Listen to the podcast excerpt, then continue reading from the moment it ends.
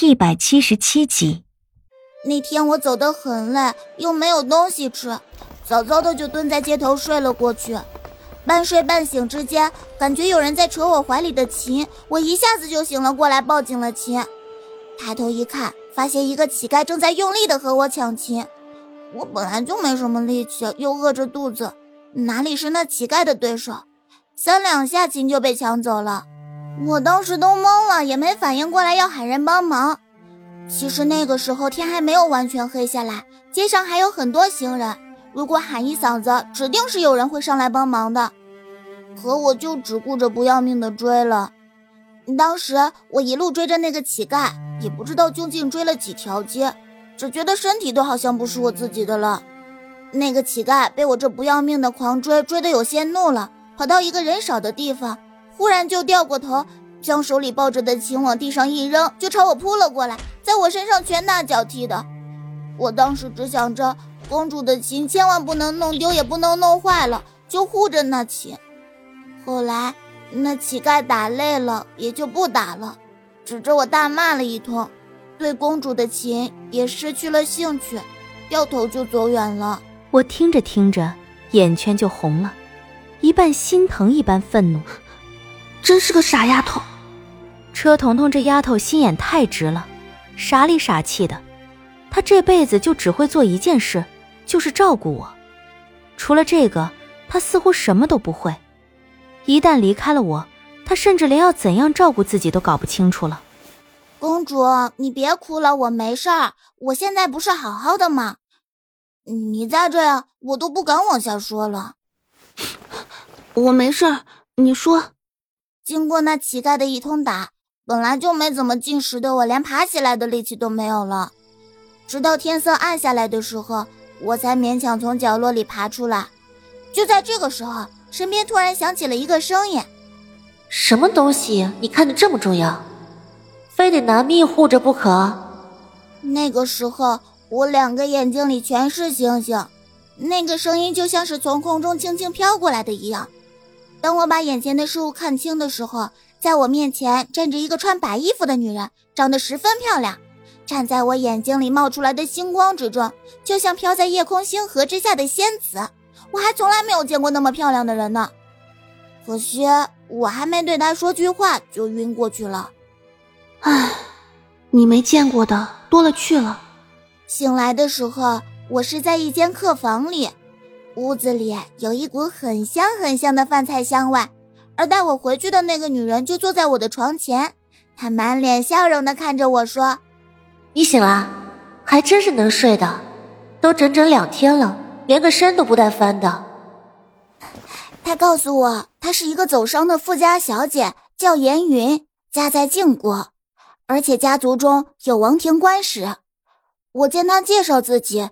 便也将我的一些情况说给他听，但是这回我可聪明了，一听严云是晋国人，而且家中啊有王庭的关系，想到公主你正在被晋国追捕，因此我只说自己是北燕国的一个小户人家的丫鬟。严云对我很好的，甚至比公主你对我都好，只要有好吃的好喝的，他都会叫上我。不仅是给我买新衣服，还包了我几天的伙食和房钱，这让当时穷困潦倒、颠沛流离到了极致的我感动的是一塌糊涂的。三两天之后，我们的关系就好的不能再好了，姐姐妹妹的叫得十分的顺溜，就差是跪天地结拜了。有一天吃饭的时候，严云对我说，他听来了一些王庭中的消息，这是他一个亲叔叔对他说起的。他叔叔就是那个在王庭里做官的，而这个消息就是关于公主你的。差不多一个半月之前，我们太子陈世伯准备从北燕带回的那个不死人，就是之后在雪狼谷被人劫走的那个吗？听到严云说起我，车彤彤立即就谨慎了起来，点了点头。你知道吗？听说那个不死人叶宁被劫走，他的那个人带着。要去沧海之城呢，陈世伯太子已经派出了无数高手赶往沧海之城。